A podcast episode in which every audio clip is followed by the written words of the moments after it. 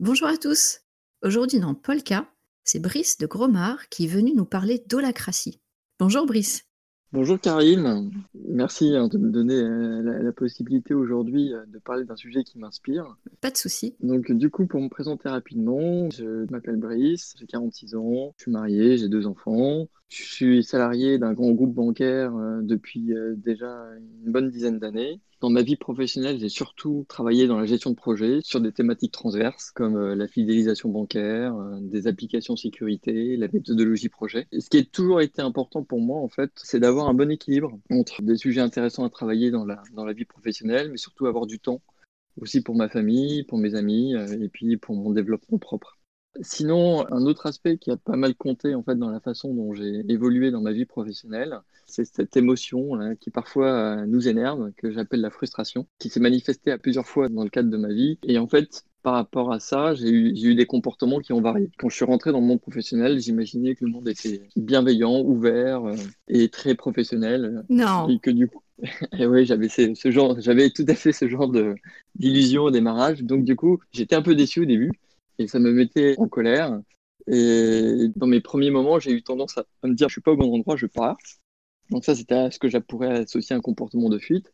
Et puis après, à un moment donné, bon, comme j'ai vu que je retrouvais un peu la même chose ailleurs, je rentrais plus dans des colères où je râlais, je n'étais pas content, un peu, je manifestais euh, ma frustration. Puis c'était pas très constructif, ça faisait pas beaucoup avancer. Et donc j'ai évolué, euh, j'ai développé un nouveau registre de comportement que j'ai appelé la soumission active. Et donc à là, j'avais plutôt tendance à me dire, ok, il y a des pesanteurs, il y a des délais qui sont irréductibles.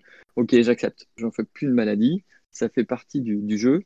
Et en revanche, je récupère du temps que j'utilise pour euh, m'instruire, développer des connaissances, des compétences sur différents sujets euh, qui me passionnent, et, en particulier tout ce qui a trait au management des organisations, euh, à des méthodologies, projets de tests, différentes méthodologies parce que quelque part, je suis toujours drivé en fait derrière par un, souci d'efficacité. Et à force de collecter l'information comme ça, à un moment donné, je suis tombé sur des lectures qui m'ont beaucoup impacté, qui ont poussé davantage ma réflexion et qui m'ont fait comprendre que ce qui était réellement important pour moi, c'est ce que j'appelle l'harmonie.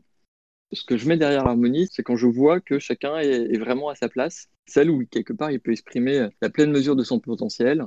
Du coup, dans ces cas-là, tout de suite, les choses deviennent très fluides et faciles.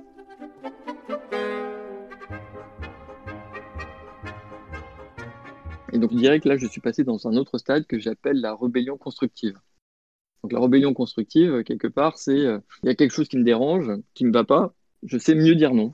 Je sais expliquer parce que ça vient heurter quelque chose chez moi et je sais, je sais dire pourquoi ça, m'ennuie et, je peux plus facilement dire non parce que dire non pour dire non, ça ne met jamais vraiment dans une position confortable. Euh, en revanche, si je sais pourquoi je dis non, euh, c'est beaucoup plus facile. Et constructif parce que du coup, quand je perçois des opportunités qui vont dans le sens qui m'inspire, euh, j'hésite pas à y aller. C'est comme si ça pilotait ma façon de m'engager. Et pour finir, j'ai envie de reprendre une citation que j'ai lue récemment dans une biographie de Jacques Chirac, qui à la veille de son élection présidentielle disait À présent, je mesure les pesanteurs, j'en tiens compte, je fais part de l'urgence et de la longue durée, c'est le privilège de l'âge et des épreuves. Et quelque part, je sens un peu ça, en fait, avec le temps. Être un bon citoyen, c'est avant tout comprendre le fonctionnement des institutions. Qui fait quoi et pourquoi il le fait. Dis monsieur, c'est quoi, président? Hein? Eh ben, c'est moi. Oui, mais tu fais quoi? De conneries. Euh, Je travaille. Donc en fait, quand tu dis que chaque chose soit à sa place, que chaque personne soit à sa place, moi, ça me fait beaucoup penser à l'holacratie. Et je comprends que c'est ton évolution personnelle, le travail que tu as fait sur toi-même qui t'a naturellement amené vers ça. Mais du coup, est-ce que tu peux nous dire ce que c'est que l'holacratie, si on en revient sur le sujet d'aujourd'hui, et à quoi ça sert? Donc euh, l'holacratie, c'est une approche pour codifier les organisations qui a été euh, mise au point par une société américaine Holacracy One, euh, cofondée par Brian Robertson et Tommy euh, Thomison. Ces deux fondateurs, avant de créer Holacracy One dans les années 2007 par là et de, packager leur approche dans les années 2010, ils ont fondé une autre société qui s'appelait Ternaris Software dans les années 2000, qui était une société d'édition logicielle qui a remporté pas mal de prix et qui s'est beaucoup inspirée de tout un tas d'approches, Lean, la sociocratie, les méthodes agiles, le GTD, Getting Things Done. Et, en fait, à chaque fois, ils étaient, c'était une société d'édition, mais dans laquelle ils expérimentaient toutes ces approches en permanence. Et l'expérience qu'ils ont compulsée leur a permis de fonder cette approche qui en fait aujourd'hui euh, concrètement euh, comprend une constitution. Comme un manifesto un petit peu pour moi, ça va plus loin qu'un manifeste. Ça pourrait presque s'associer à un texte réglementaire, comme euh, la Constitution française. Ah oui. Tu as des articles, ça t'explique vraiment quelles sont les règles du jeu pour faire évoluer la gouvernance dans ton entreprise. Tu veux créer une nouvelle règle, un, nouveau, un nouveau rôle, et eh bien quelque part, la Constitution t'explique comment tu peux faire, ce que tu as le droit de faire ou pas. D'accord. Donc, premier bloc, la Constitution. Second élément très important, un outil logiciel. La société Holacracy One propose un outil logiciel qui s'appelle Glassfrog, mais il y a d'autres solutions logicielles qui font la même chose aujourd'hui. Hein. Il y a Ola Spirit en France qui est proposé, et la société Spindle propose aussi un, outil qui s'appelle Oloon. Et cet outil logiciel, il sert à codifier l'organisation. Il va reprendre les, les concepts qui sont décrits dans la Constitution et il va permettre de les codifier dans un outil donc la plupart du temps, dans les grands groupes, on a souvent ce qu'on appelle un, directory, un annuaire, dans lequel on, peut facilement trouver des personnes et, savoir quel est leur attachement hiérarchique, dans quelle équipe ils se trouvent. Et donc là, c'est un outil qui peut s'apparenter à ça, mais qui va aller beaucoup plus loin dans la description de l'organisation. Donc ça, c'est le deuxième item. Le troisième, le HACRACI définit deux types de réunions importantes, qui sont la réunion de gouvernance et la réunion de triage. Et pour chacune de ces réunions, il y a des protocoles de réunion qui sont définis. Et en fait, avec ces trois éléments, une organisation qui utilise ce package va pouvoir euh, codifier son organisation de manière précise et surtout l'actualiser à partir du terrain. En temps réel. En temps, alors quasi en temps réel, parce qu'il y a toujours quand même des fréquences. En fait, ce qui permet de mettre à jour l'organisation, c'est l'exercice de ces fameuses réunions de gouvernance et de triage. À travers ces réunions qui sont exercées au, au sein de ces cercles, conduisent à mettre à jour l'organisation. On n'est pas dans l'attente d'une décision managériale ou RH de mettre à jour l'organisation c'est euh, directement les acteurs qui sont dans les cercles qui, au travers de leur réunion, ont identifié un besoin de mettre à jour l'organisation. Euh, le besoin est validé via un protocole euh, qui est exercé dans la réunion, et hop, l'organisation est mise à jour. Donc on a une organisation qui va être mise à jour très rapidement tout le temps. Alors, si je la fais un peu plus simple, à travers euh, ces, différents éléments, l'objectif c'est de rendre euh, le plus explicite possible la structure organisationnelle réelle. Et le fait d'avoir une vision la plus transparente, la plus euh, précise possible de ton organisation à un instant T, ça permet à chacun d'avoir davantage de moyens pour naviguer dans l'organisation. Et finalement, quand on y voit plus clair, c'est plus facile de rendre service à deux, à deux personnes quelque part, à la fois à soi-même, parce qu'on a le sentiment de pouvoir avancer de manière plus efficace, mais aussi et surtout pour l'organisation. Parce que l'idée à travers une approche comme le lacratie, c'est avant tout de servir la raison d'être de l'organisation. D'accord. Pour compléter, euh, il y a deux concepts clés qui sont très liés, qui sont le rôle et le cercle. Le rôle, c'est l'unité de base de description d'une organisation, et le cercle, c'est un ensemble de rôles. Le rôle, il est décrit par trois éléments, la raison d'être, des redevabilités et un périmètre d'application. Donc on a une alternative au système pyramidal. Cette fois, au lieu d'avoir une pyramide, on va plutôt avoir des cercles à l'intérieur des rôles et non plus des noms avec des grades ou des badges. Et euh, ces rôles sont définis par la raison d'être. Comme par exemple, j'ai le rôle euh, mettre à jour, enfin s'assurer qu'il y a toujours du matériel dans l'imprimante. Et la raison d'être de ça, c'est on a besoin des, imprimantes pour, euh, pour notre travail. Ça pourrait être ça? Ouais, c'est pas, c'est pas mal. Effectivement, c'est, l'idée. Et dans les redevabilités, bah, c'est, je sais pas moi, c'est. Qui est du papier, l'encre. Je vérifie que l'imprimante est on tous les jours. Donc là, c'est une redevabilité. D'accord l'holacratie te donne tout un tas d'éléments qui te permettent de spécifier. Après, c'est pas parce que tu as ces éléments que tu vas spécifier. C'est comme si à un moment donné, tu avais une checklist quelque part qui te force à te poser un certain nombre de questions pour t'assurer que les choses sont correctement faites ou pas. D'accord. Donc ça, va plus loin que juste revoir le système pyramidal. On revoit également complètement la, fiche de poste. Ça n'existe plus. On est plutôt sur une fiche de redevabilité, rôle, raison d'être. Oui, quelque part, les rôles se, se substituent à la fiche de poste parce que si dans nos organisations en, classique, on a souvent une fiche de poste qui nous est donnée quand on arrive dans un, dans un métier. Non, mais c'est figé ça. Et c'est figé, ça bouge pas. J'ai parlé des réunions de gouvernance et de triage, et en fait, la réunion de gouvernance, c'est une réunion qui permet justement de modifier les rôles par rapport aux besoins ressentis par les membres de l'équipe. On peut prendre des décisions d'ajouter des redevabilités, de supprimer des redevabilités, euh, de modifier la raison d'être. Sur toutes les caractéristiques du rôle, on peut tout faire. On peut tout modifier, euh, créer, supprimer. Et ça, ça se fait en fonction de ce que les membres du cercle ressentent. C'est ça qui est important. Cette décision, elle est actée et elle est automatiquement codifiée dans l'outil dans, logiciel et du coup, l'information, elle est tout de suite accessible à tout le monde. D'accord, donc ça, c'est revu régulièrement au cours de la réunion de gouvernance. Exactement. Tu parlais d'une autre réunion, la réunion de triage. Ouais, alors la réunion de triage, c'est une réunion, elle, qui est plus dédiée à traiter des priorités en termes d'action projet. C'est très spécifique. Pour avoir parlé de l'holacratie euh, en interne, souvent ce qu'on dit, c'est Ah, mais il n'y a pas de chef, c'est l'anarchie ton truc. Et je dis Non, alors déjà, l'anarchie, c'est pas le bordel. Et l'holacratie, c'est absolument pas euh, chacun fait ce qu'il veut. Au contraire, c'est très codifié, c'est très structuré, contrairement à ce que les gens pensent. Et par rapport à cette, à cette structure et à cette méthode, est-ce que c'est quelque chose qui est facilement accessible ou faut avoir des compétences particulières, une, une formation pour pratiquer? Ça a l'air technique parce qu'il y a du vocabulaire qui n'est pas forcément connu euh, pour codifier les organisations. Mais pour moi, c'est juste aujourd'hui, on est habitué à travailler dans une certaine logique euh, avec euh, les organisations pyramidales. Là, c'est comme une nouvelle langue quelque part fondamentalement, c'est pas tellement de, des compétences techniques, à mon avis, qui sont nécessaires, que plutôt un certain état d'esprit qui accepte à la fois des choses très rigoureuses et à la fois des choses très créatives. C'est plus du soft skill que du hard skill. C'est intéressant que tu parles de, responsable, et j'entends depuis tout à l'heure dans l'organisation, on, on raisonne en réseau d'être, en cercle, quelqu'un pose un problème et c'est tout le monde qui le résout. Et du coup, je me demande, quel est le rôle du manager là-dedans? C'est quoi sa posture? Enfin, Est-ce qu'il se sent menacé là-dedans? Est-ce qu'il existe encore le manager? Est-ce qu'il existe encore? Euh, Parce que ça, on le demande, hein, donc je, reporte la question. Oui, c'est bien sûr, bien sûr qu'en fait, l'holacratie, c'est pas moins de management, c'est plus de management. C'est juste qu'effectivement, ça va s'organiser un peu différemment. Le manager dans nos organisations, si je prends un exemple simple, c'est souvent quelqu'un qui à la fois représente la direction et à la fois remonte les informations du terrain. Il est à la fois euh, le marteau de la direction qui dit voilà ce qu'il faut faire, et puis il est à la fois l'enclume, c'est le terrain qui dit ça c'est pas réaliste quoi, c'est pas possible. Au niveau d'un individu, c'est pas forcément facile à gérer.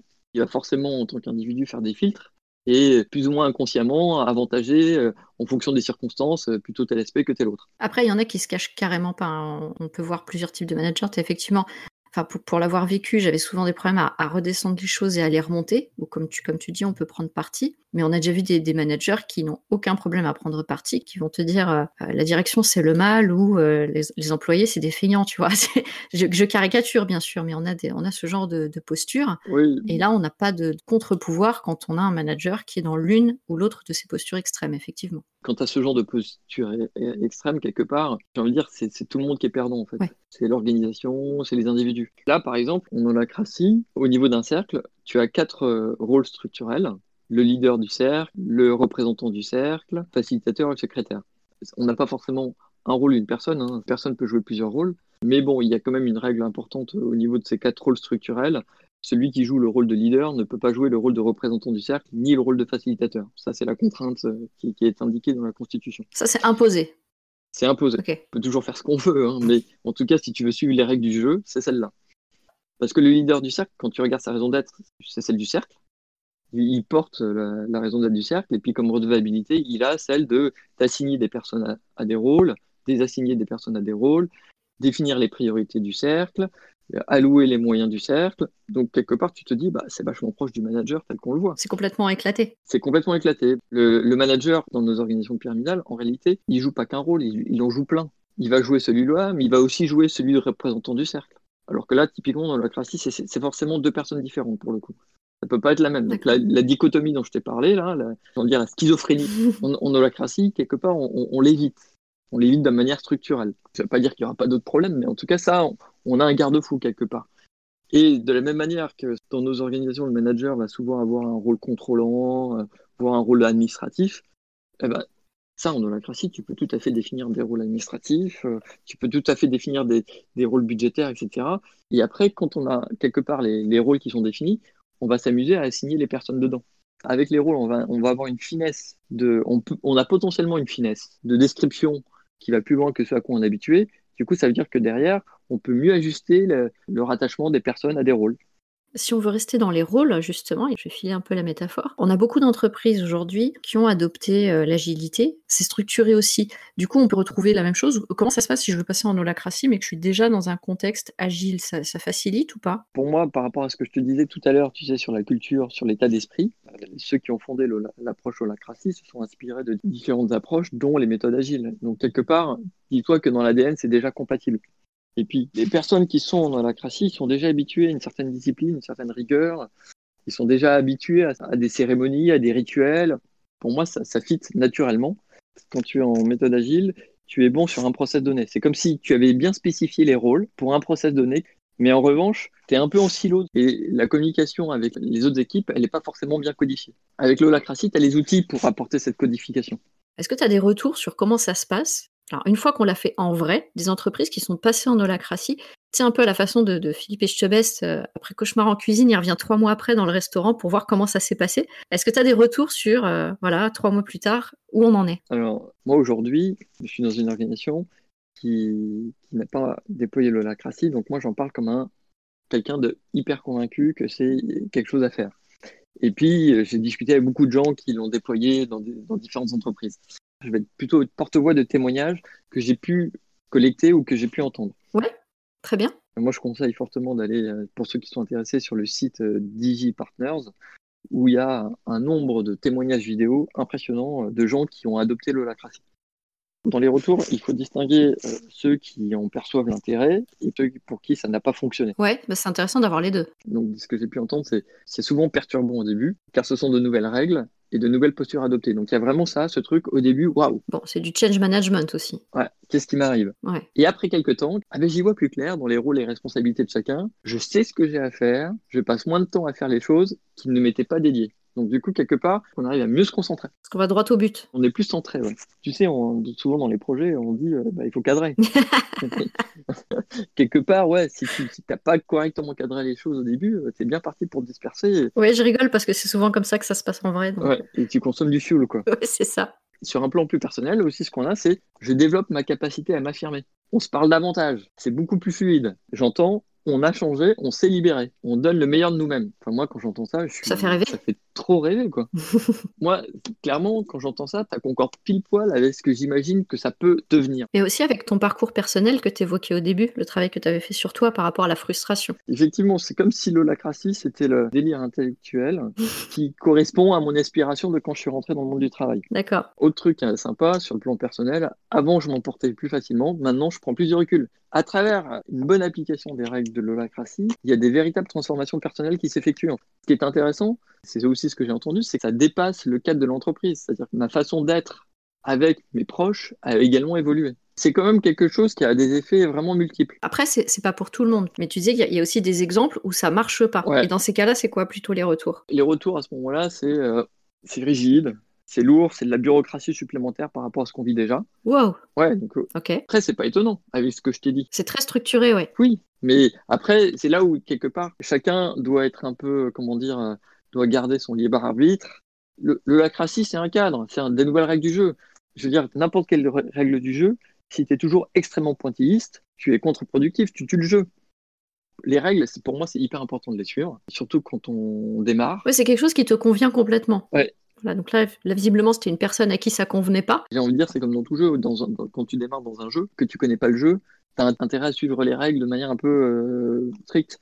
Après, au fur et à mesure que tu... Après, tu maîtrises. Après que tu maîtrises, je veux dire, tu comprends à quel moment c'est hyper fort, il faut suivre à tout prix la règle. Il y a des moments, ah ben là, je peux prendre, je peux prendre un peu plus de liberté. Et c'est ce qu'on fait naturellement, et c'est bien de le faire. Il y a, de toute façon, il n'y a aucune règle au monde qui sera capable de traiter toutes les situations. Ça n'existe pas comme lorsque tu démarres un apprentissage, au début, tu as intérêt à suivre les choses de manière un peu stricte et au fil du temps, tu te rends bien compte de ce qui est plus judicieux en fonction des circonstances. En termes de difficultés, ça dépend vraiment de chacun et, euh, et de ses attentes. Est-ce que tu as des exemples d'échecs mais vraiment de gros échecs. Hein? C'est-à-dire, on a essayé d'implémenter et ça n'a pas marché, on est revenu en arrière, parce que ça peut, aussi, du coup. Les trucs, si tu veux, dont j'ai le plus entendu parler, c'est j'ai entendu parler de Medium et de Zappos. Ah oui, Medium, oui. C'est le, fondateur de Medium, c'était le fondateur de Twitter. Tout à fait. Qui a fait ce blog Medium. Ils ont trouvé l'holacratie assez génial, donc ils sont partis avec ça. Et puis à un moment donné, c'est pas tellement qu'il a trouvé que l'holacratie était un échec, parce qu'en fait, ils ont gardé plein de choses de l'holacratie, mais ils ont considéré que c'était trop rigide pour eux et qu'ils se sont accordés plus de souplesse par rapport au modèle holacratique. Donc quelque part, c'est plutôt une évolution chez eux. Et puis chez Zappos, il y a eu une grosse polémique à un moment donné parce qu'il y a eu du turnover. Il est probable que le système holacratique n'a pas convenu à, tout, à tous les acteurs de, de l'entreprise, mais aux dernières nouvelles que j'ai, Zappos a continué de fonctionner en holacratie, ils n'ont pas abandonné du tout. Ouais, il y a eu des rumeurs comme quoi ils avaient laissé tomber et euh, c'était bidon, ils ont toujours continué en holacratie. Parce que c'est les premiers à être cités en exemple. Hein. Dès qu'on parle d'holacratie, on parle de Zappos. C'est assez gros comme entreprise qui l'a fait. Et c'est une success story. Hein. Mm.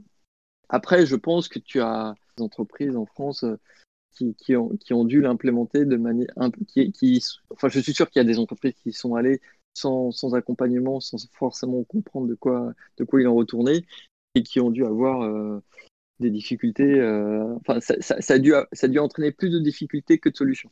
Ouais. Parce que c'est vrai que si, si tu n'y vas pas avec les bonnes, euh, les bonnes raisons, je comprends très bien que ça puisse paraître comme quelque chose de très lourd, euh, comme comme une bureaucratie nouvelle. Pourquoi je dois prendre ces nouvelles règles du jeu C'était déjà bien compliqué comme ça. Pourquoi euh, ces, ces, nouvelles cérémonies bah, C'est pareil, si tu mets de l'agile à des, à des gens sans les avoir un peu préparés. Euh, c'est ce que j'allais dire. Là, ces interrogations, on est plus sur. Euh, enfin, c'est les mêmes interrogations qu'on a toujours à chaque changement d'organisation, à chaque, à chaque mise en place d'un nouveau projet. Et c'est ça, les interrogations, je veux dire, c'est les mêmes qu'à chaque fois qu'on a besoin de faire du changement. Donc ça, ça me choque pas. Pour moi, c'est pas la difficulté de l'holacratie, c'est peut-être plutôt de comprendre comment ça fonctionne. Enfin, je, je, vais, je vais, remettre une, une, pierre sur le truc, mais le, le vrai changement, pour moi, dans l'holacratie, c'est pour ça que je me suis beaucoup intéressée, c'est le fait qu'il n'y ait pas de manager et qu'il faille... Il y a du management, bien sûr, il y a du management, mais pas un manager. Les pouvoirs ne sont plus au, auprès d'une seule personne. Et il y a beaucoup de gens qui doivent apprendre à fonctionner sans ça. Donc il y en a effectivement qui vont complètement se déployer, qui vont euh, s'affirmer, qui, vont être très à l'aise là-dedans. Et il y en a d'autres à qui ça ne convient pas. Et en fait, c'est OK. Ils, ont, ça a le droit de, de, ne pas leur convenir. Après, c'est compliqué quand tu veux l'implémenter et que tout le monde doit s'y plier. Alors si ça ne te convient pas, là, c'est sûr que, que c'est compliqué. Je veux dire, c'est comme, c'est comme partout. Tu es dans une entreprise, à un moment donné, les, les conditions, les valeurs de l'entreprise se conviennent, euh, l'entreprise évolue, toi, tu restes à un stade où tu, tu n'évolues pas en même temps, bah, à un moment donné, il y a des conclusions qui s'imposent. Mais ça revient à ce que tu disais au début, il faut, que ça, faut que ça te convienne. quoi. L'avantage que je vois avec l'holacratie, c'est que comme il y a, il y a des rituels, enfin, il y a des, des, des, réunions qui sont faites pour accueillir des tensions, mm. alors les tensions au sens holacratique, c'est des écarts entre ce qui est et ce qui pourrait être, ou qui est et ce qui devrait être. Ouais, c'est pas, c'est pas des tensions relationnelles, c'est des tensions comme un, un élastique qu'on écarte. Exactement, c'est ça que je veux dire. Il y a les espaces pour les accueillir et donc du coup pour les traiter, et du coup, ah, ça, ça peut faire voir qu'il y a, qu'il y a des sujets profonds, et euh, si on est responsable, on met pas le sujet sous le tapis, on s'organise pour le traiter. Ouais, on est obligé d'y faire face. Ça, c'est plutôt sain comme approche. Moi, je trouve que c'est plutôt ça. Ouais. Mais après, soyons honnêtes, dans le mode pyramidal, il y a des aspects très confortables. Oui, c'est de cacher les choses sous le tapis. Je vais juste faire un petit retour d'expérience. Je suis actuellement dans une organisation où, euh, où on a le courage de, de, de, dire les choses. Alors, il y a encore des choses qu'on qu n'ose pas dire parce que c'est l'habitude, c'est comme ça. Mais on, on, essaie de beaucoup dire les choses. Et je discutais avec quelqu'un qui vient d'arriver et qui a l'impression qu'il n'y a que des problèmes. Je dis, mais non, il n'y a pas que des problèmes. Mais comme on, met les choses sur la table, bah, du coup, on passe notre temps à mettre sur la table les problèmes à résoudre. Et en fait, on les fait juste émerger. Et euh, ça ne veut pas dire qu'il y a plus de problèmes qu'avant. Ça veut juste dire que maintenant, on y fait face et on les traite. Pour moi, c'est la même chose qu'apporte l'holacratie. On on n'est pas organisé en holacratie, mais, mais dans le mindset, je trouve qu'on n'en est pas loin. Et c'est ce que ça apporte aussi, c'est qu'on va, les problèmes, on va les mettre sur la table et on va les résoudre tous ensemble. Alors qu'avant, on avait tendance à les cacher. Donc c'est vrai que ça peut donner cette impression que on passe notre temps à résoudre des problèmes, bah oui, mais en même temps, c'est plus sain. J'ai envie de te dire, c'est ça la vie. Hein. c'est une belle façon de, de, conclure. On passe notre temps à résoudre des problèmes, mais oui, c'est la vie. Ça, j'aime bien. Merci Brice pour toutes ces connaissances partagées sur l'holacratie. C'est assez dense. Et encore une fois, je, enfin, je rappelle aux auditeurs qu'on met des ressources dans le commentaire du podcast, donc n'hésitez pas à y aller. Brice, dis-moi, est-ce que tu as un dernier mot, message, conseil pour nos auditeurs? Il y a trois choses que j'ai envie de dire. La première, c'est si vous voulez que les choses changent, commencez par vous, parce que tout part de là. Quand il y a quelque chose qui vous dérange, surtout, ne vous dites pas que c'est l'autre. Posez-vous la question de qu'est-ce qui se passe euh, chez moi et qu'est-ce que je peux faire pour que ça évolue. La seconde, si vous ne savez pas ce que vous voulez, eh bien, prenez le temps d'écouter vos voix, celles qui sont chez vous, et éventuellement aussi d'échanger, d'écouter d'autres personnes inspirantes. Et quelque part, cherchez ce que vous voulez, parce que ça, pour moi, ça doit être une priorité. Tant qu'on ne sait pas ce qu'on veut, et on est un peu ballotté, c'est jamais très agréable d'être ballotté. Alors que quand on a une idée claire de ce qu'on veut, c'est quand même plus simple. Et il n'y a pas quelqu'un pour décider à ta place. Ça aide aussi à, à pas, quelque part, rejeter la faute sur les autres, parce que c'est quand même bien pratique. Le troisième élément, si vous savez ce que vous voulez, c'est cool, bah, devenez opportuniste. Ça, à la limite, si vous savez ce que vous voulez, je pense que vous l'êtes déjà opportuniste. voilà, voilà ce que j'avais envie de dire pour finir. Et merci beaucoup, euh, Karine. Merci à toi pour ton partage de connaissances. C'est la fin de cet épisode. Là, je m'adresse aux auditeurs. J'espère que ça vous a plu, que vous avez euh, appris des choses, mieux que vous avez envie de pousser la curiosité, euh, peut-être de vous lancer. Encore une fois, vous avez des, euh, des ressources dans le descriptif si vous voulez aller plus loin ou juste apprendre encore. Je vous souhaite une bonne organisation. Polka est un podcast du label Podcut. Si vous aimez, vous pouvez nous soutenir sur le Patreon, dont le lien est dans le descriptif.